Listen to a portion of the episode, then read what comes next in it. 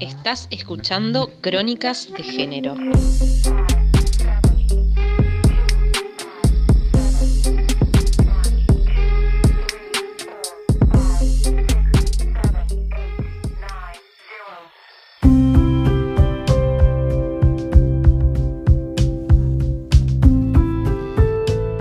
Atendiendo a los reduccionismos y limitaciones que generan tanto la concepción técnico-instrumental del género como la concepción biomédica de la salud, surge la necesidad de problematizar ambas concepciones, así como las implicancias que sus riesgosas articulaciones pueden generar en los procesos de salud, enfermedad, atención en cada contexto particular.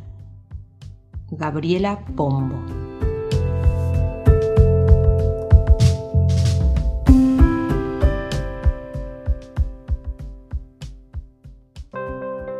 Hola a todos, bienvenidos a un nuevo capítulo de Crónicas de Género, capítulo número 14. Estoy acá con mi amigo Nico, como siempre. ¿Cómo estás, Nico? Muy bien, muy muy bien, mejor que nunca. ¿Sabes por qué? No, a ver, decime por qué. Porque tenemos un nuevo capítulo de estas Crónicas de Género. ¿De qué vamos a hablar hoy, Leo? Vamos a estar hablando un poco acerca de la salud y cómo podemos pensar este campo desde una perspectiva de género. ¿Querés que empecemos? Dale, empecemos. Pero antes que nada, yo me preguntaría, ¿qué es salud? Y en un principio, la Organización Mundial de la Salud la definía como ausencia de enfermedades. De esta manera, suele pensarse desde una perspectiva biologicista o de la medicina hegemónica que desconoce que el cuerpo también es un cuerpo social, emocional y mental. Esta perspectiva biologicista impide de alguna manera incorporar una perspectiva de género a este campo de la salud. Pero, sin embargo, hoy en día la OMS define a la salud como un estado de completo bienestar físico, mental y social y no solamente la ausencia de afecciones o enfermedades, con lo cual estamos un poco más de acuerdo, ¿no? Así es. Y si bien la OMS modificó el significado o la manera de entender la salud, algunos sectores sostienen aún su aspecto más biologicista. Retomando un poco a Bourdieu y el concepto de campo, podemos entender a la salud como un espacio en disputa y que está atravesado por diferentes intereses que buscan instaurar visiones que consideran claramente legítimas. ¿Qué problemáticas trae pensar a la salud desde una perspectiva biologicista? Bueno, seguramente muchas personas quedan por fuera de esa mirada y por tanto fuera del acceso a la salud en tanto derecho humano. Partir desde una perspectiva que centra a la biología como estatus primordial seguramente invisibiliza múltiples violencias hacia diferentes personas. Los factores de riesgo que atentan a un cuerpo no son solo puramente biológicos, sino también de otra índole como impedir el acceso a una atención médica de calidad. Ahora Leo, yo me pregunto, ¿por qué plantear el género en este campo? En el capítulo Puntos de Partida de la temporada 1 hablamos sobre qué es el género y qué es la perspectiva de género. Así que, nada, pueden ir a chequearlo allí. Lo que podemos decir es que el concepto género suele dárselo por entendido como si fuera evidente de qué se trata. Pero como ya hemos dicho, es un concepto que contiene varias contradicciones en sí mismo y por tal evidencia diferentes corrientes teóricas que buscan eliminar las opresiones que se basan justamente en el género. A lo largo de este capítulo vamos a tocar algunas cositas de las que habla Gabriela Pombo en su texto La inclusión de la perspectiva de género en el campo de la salud, donde dice que la perspectiva de género no solo se limita a cuestiones relativas a las mujeres y que las desigualdades de género no se reproducen bien por los varones o bien por las mujeres, sino por la asunción de determinados modelos asumidos tanto por unos y otras sobre lo masculino y lo femenino. Estos modelos, que suelen ser dominantes a partir de lo que se define un hombre o una mujer de manera ideal o estereotipada, sirven como referentes de actuación a través de los cuales se oculta la práctica social y la heterogeneidad de estas categorías.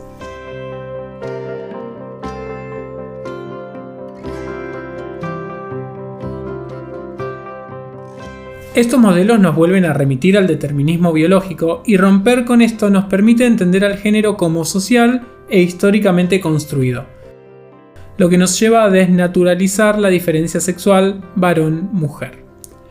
El género afecta a todas las subjetividades delimitando normatividades que producen y regulan los cuerpos, las identidades y las interacciones sociales.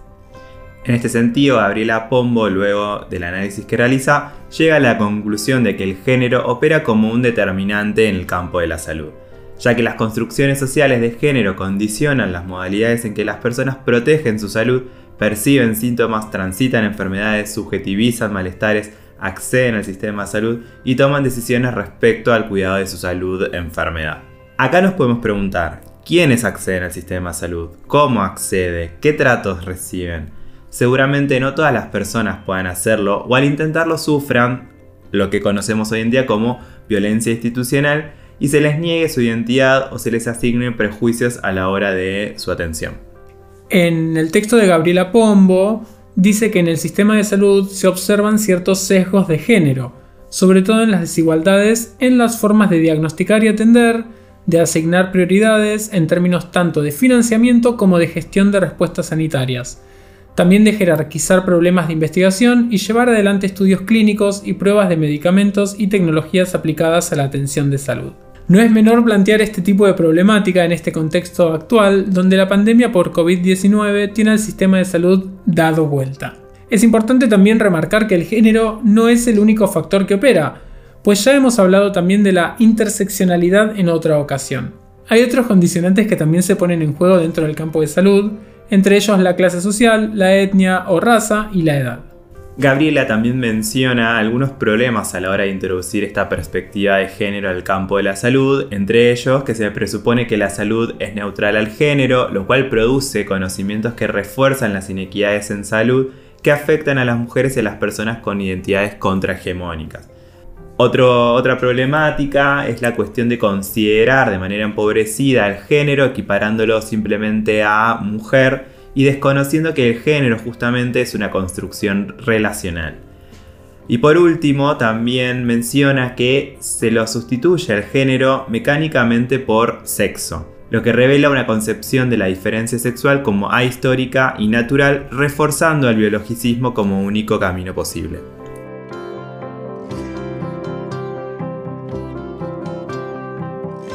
Bueno, Nico, todo muy lindo, pero ¿cómo incluimos una perspectiva de género en las políticas públicas referidas a la salud? No sé, contame.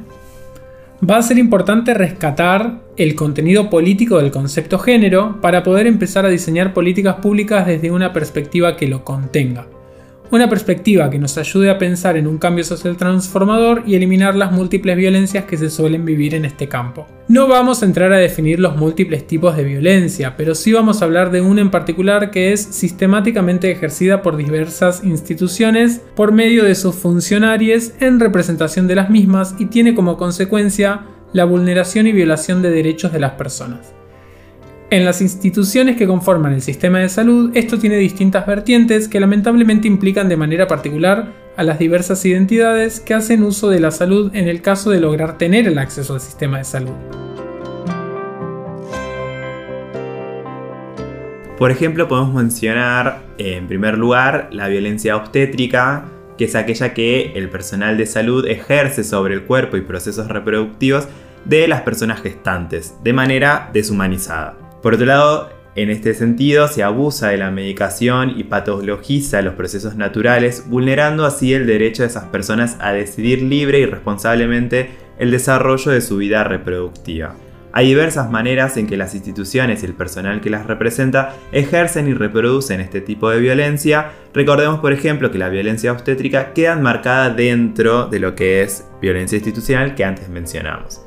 Para citar algunos ejemplos, el Observatorio de Violencia Obstétrica enumera indicadores como la falta de acompañamiento de las personas gestantes en la internación previa al parto, los malos tratos que éstas y sus recién nacidas reciben del personal de salud, la poca o nula información que los pacientes reciben sobre la evolución del trabajo de parto y además de su bienestar o el bienestar del bebé o la bebé, la programación de cesáreas innecesarias o inducción del parto solo para acomodar la agenda de les médicos. A su vez también son menospreciadas por los efectores de salud aquellas personas que quieren interrumpir un embarazo de manera voluntaria a su vez son menospreciadas por los efectores de salud aquellas personas que quieren interrumpir un embarazo de manera voluntaria y son juzgadas aquellas que solicitan la ligadura de trompas y a su vez son cuestionadas también.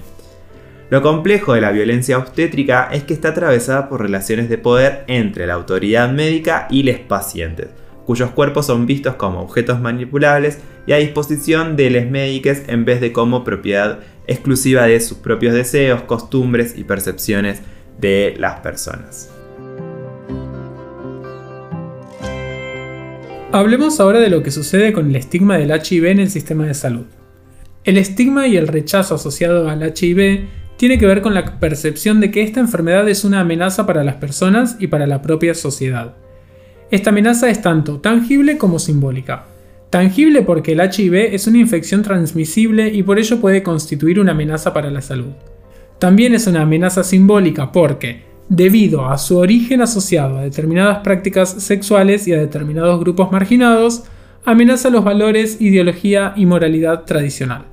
Esta percepción fue construyéndose por los medios de comunicación desde la aparición del HIV y aunque los avances médicos han permitido controlar en gran medida el progreso de la enfermedad y su transmisibilidad, la construcción estigmatizante realizada en los primeros años todavía permanece vigente en el imaginario colectivo. Como sabemos, el HIV es una enfermedad autoinmune y entre sus vías de transmisión se encuentra fundamentalmente la sexual. Estos aspectos asociados al sexo entroncan con los miedos y tabúes sociales en torno a la sexualidad, y en especial con la asociación de la transmisión sexual a comportamientos sexuales determinados que se apartan de los estándares morales tradicionales lo que termina desembocando en un peligroso prejuicio que confunde lo transmisible de la infección con lo contagioso, con acepción de peligro, de una enfermedad. ¿Qué pasa con esto y eh, el sistema de salud hoy en día? En Argentina, la Ley Nacional de Síndrome de Inmunodeficiencia Adquirida 23.798 obliga a las obras sociales y a la medicina prepaga a brindar tratamiento médico, farmacológico y psicológico a las personas que portan HIV. Para aquellas personas que no tienen obra social o prepaga, es el Estado, a través de los hospitales públicos, quien brindará la atención necesaria como así también la provisión de medicamentos. Esta ley garantiza también el consentimiento informado basado en el respeto mutuo entre médico y paciente, la confidencialidad de la identidad del diagnóstico, la veracidad en torno a la información sobre el estado de la propia salud y la no discriminación hacia las personas que viven con HIV. Lamentablemente, la población que porta HIV muchas veces refiere a haber tenido problemas con profesionales de la salud quienes no están a la altura de los estándares que se espera de ellos y dan un trato desigual al paciente. Como por ejemplo, intencionalmente aislarlos del resto de los pacientes, inquirir injustificadamente en la vida privada del mismo paciente, el exceso desmedido de medidas precautorias e incluso la culpabilización al mejor estilo de, bueno, si te contagias fue tu culpa. Para la población que no porta HIV pero pertenece al colectivo queer, sucede algo similar, donde a los efectos de diagnosticar algún cuadro, muchas veces el personal médico investiga el quehacer sexual de la persona, asumiendo de manera prejuiciosa que por ser una persona gay, lesbiana, trans o cualquier otra identidad de género sexual, es posible que sea portador de ese virus. Acá vemos cómo se siguen conjugando los estigmas del HIV con la homo y transfobia. Creemos que estas prácticas son producto y causa de la reproducción del estigma que atraviesa a la población con HIV y que son necesarias campañas de educación y concientización en todos los niveles de la sociedad. En este punto, como hablamos en otra ocasión, la ESI ha sido un gran avance aunque falta mucho por recorrer. Por último, creo que es necesario poder debatir también sobre las experiencias de vida que pueden llegar a pasar las personas trans o travestis, ya que enfrentar entornos discriminatorios y hostiles puede generar problemas de salud y el sistema no está preparado para atenderles. El estrés causado por la discriminación y la exclusión social puede ser un fuente de malestar y angustias graves y puede llevar a generar un fuerte impacto negativo en la salud emocional y mental de las personas trans a lo largo de sus vidas. Según estadísticas, la inquietud, la ansiedad y la depresión son comunes justamente en esta comunidad.